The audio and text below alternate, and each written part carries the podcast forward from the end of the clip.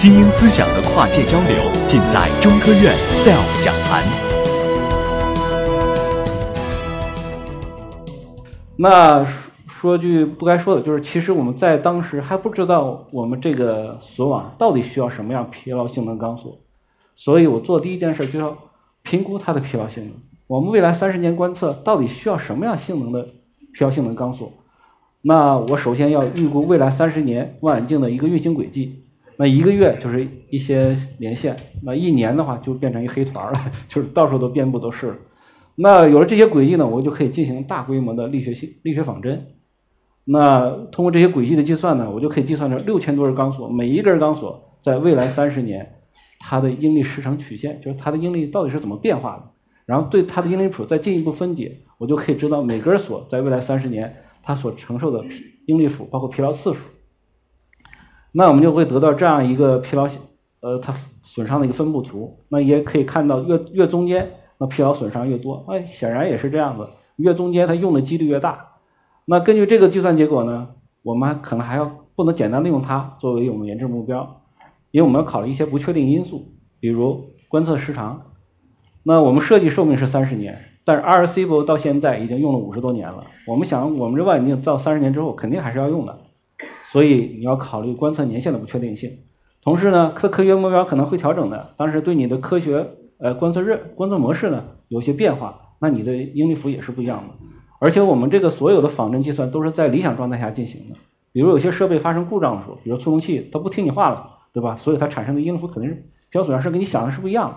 所以考虑这些不确定因素之后，我要考虑一定安全储备，所以制定了一个这样的一个研制目标，就是五百兆帕两百万次啊。其实你们也不用了解它到底是什么东西，我就告诉一样，它是疲劳强度是我们传统规范的两倍还要多。所以我们的实验可能是肯定是以失败开始的。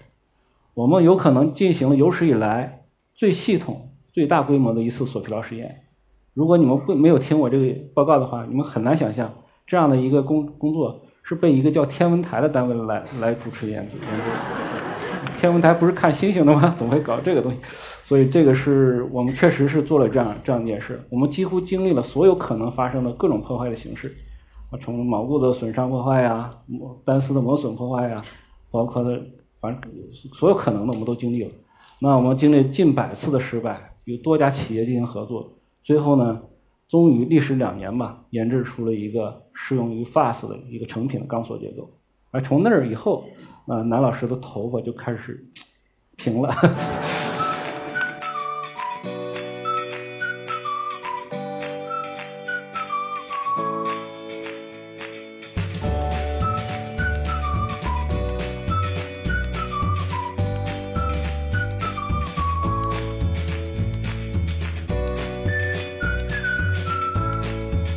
然后，其实钢索的难题还不光啊如此，它是由六千六百七十根钢索编成的一个锁网。我前面已经说过，它是短长线分型，球面分型不可能每个锁都是一样长短的，所以我们非常多的规格锁，几乎每根锁都不一样，它要么长度不一样，要么粗细不一样。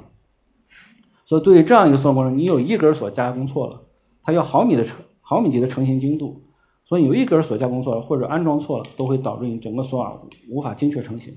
那这个工程过程的控制是非常难的，非常艰难。你想想，那么多的锁，那么多规格，每个都不一样，你要装错了一个都不行。节点盘换个方向，可能都会导致你这个项目失败了。这个压力是非常大的。所以呢，我们第一要考虑温度变形的影响。那我们要这好，这个这个锁的加工精度要求到一毫米。那温度的变化的考虑，你所有的锁都要在恒温间，我们专门建了一个恒温间。对成品锁加工，你要考虑它配合间隙的影响，你要考虑构件和构件之间并不是紧密连接，它有间隙的。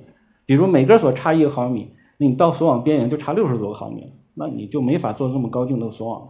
所以我们每根锁加工的时候都要影像记录，那万一 有错的，我也知道，我得查，知道它错在哪儿了。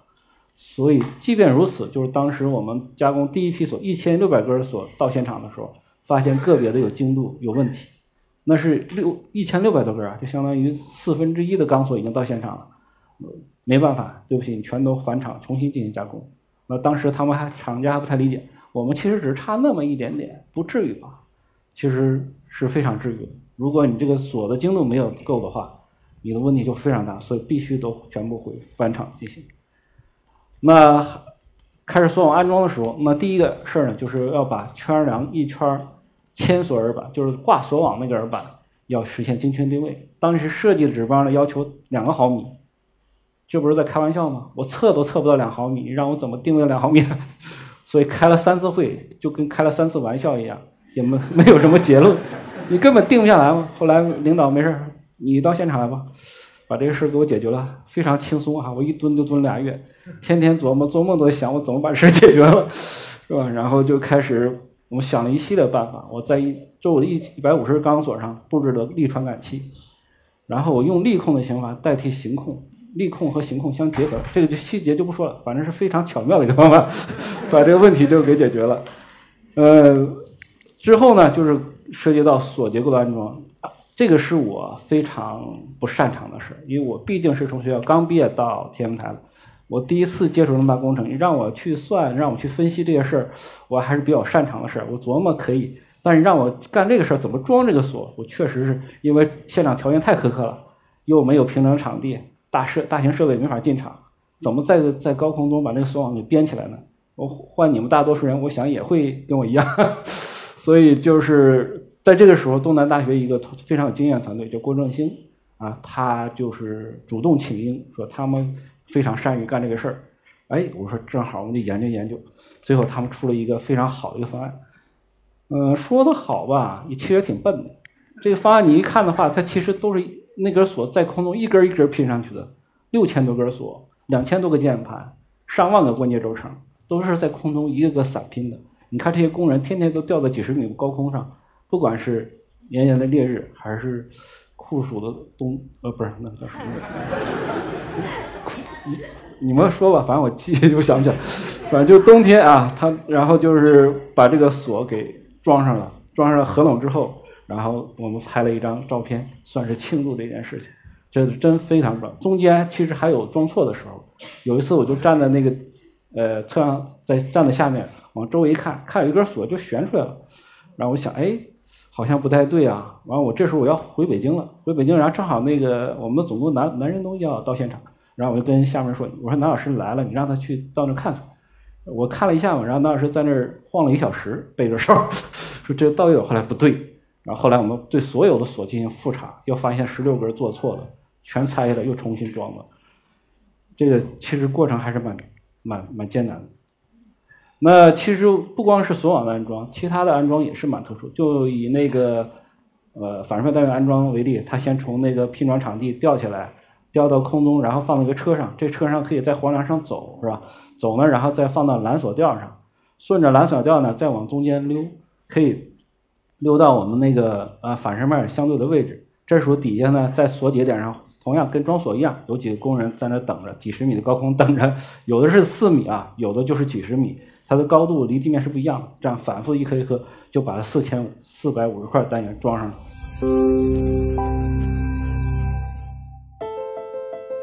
SELF 讲坛恢复更新啦，每周三、周五的下午五点，与您畅聊科学之美。观看中科院 SELF 演讲视频，参加 SELF 讲坛今年三月份的线下演讲活动，请微信添加 SELF 格州论道讲坛微信公众号，获取和报名。